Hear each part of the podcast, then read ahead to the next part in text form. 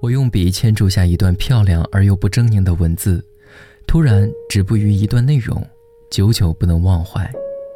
其实多半是感同身受罢了。我清楚的知道自己在寻找什么，同时也清楚的知道我还没有找到。于是翻山越岭，彻夜归程，走进一个又一个城市之间，脚步匆匆，在每一个踏身之处都留下线索和足迹，唯独没有把心里的爱和寄托恢复于现实。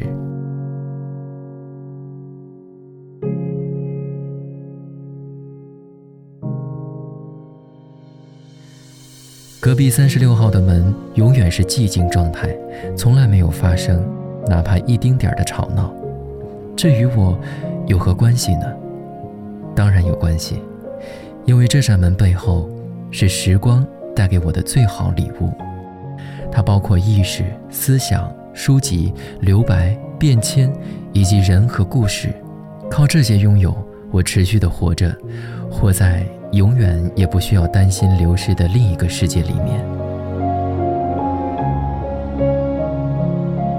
最近两年，生活过得快步生风，外观时下风向文化的潮流与特立独行的思考标签，逐渐发现有了生机，开始觉得生命的解读方式越来越多元。一个菜市场卖菜的年轻小伙出现在音乐节目的真人秀里。街头卖报纸的大爷走进了某某综艺节目里大显身手，当然这些并不新鲜，只是千人一面，蓦然觉得生活的城市变得自己已经不认识了，那一丁点的怀旧和恪守也随着改变几乎奄奄一息。于是开始怀疑“相信”二字之于爱情的意义。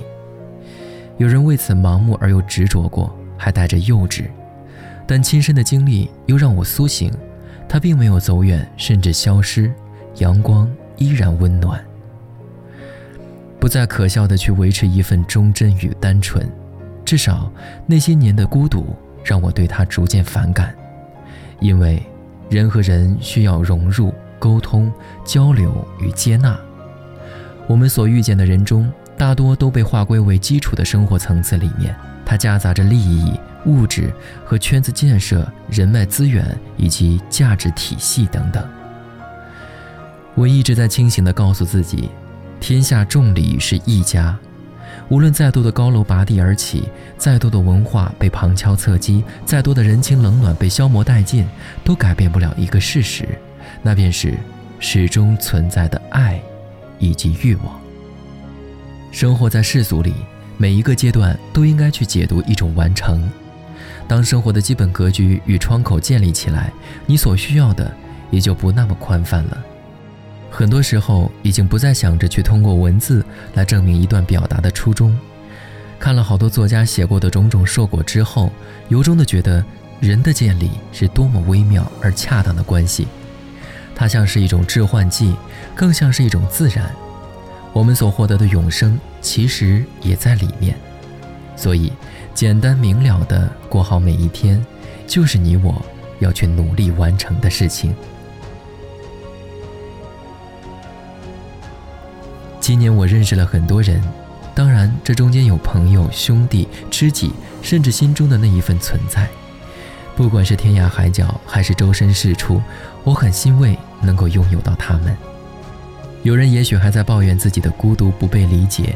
有人也许不得已把你踢出他的生活范围之外，无论是何种方式，希望那个处在生活里的你，能够拥抱发生，为想去努力实现的人生加油。最后停下笔，埋藏个愿望，随我数天上的星星，一颗，两颗，三颗。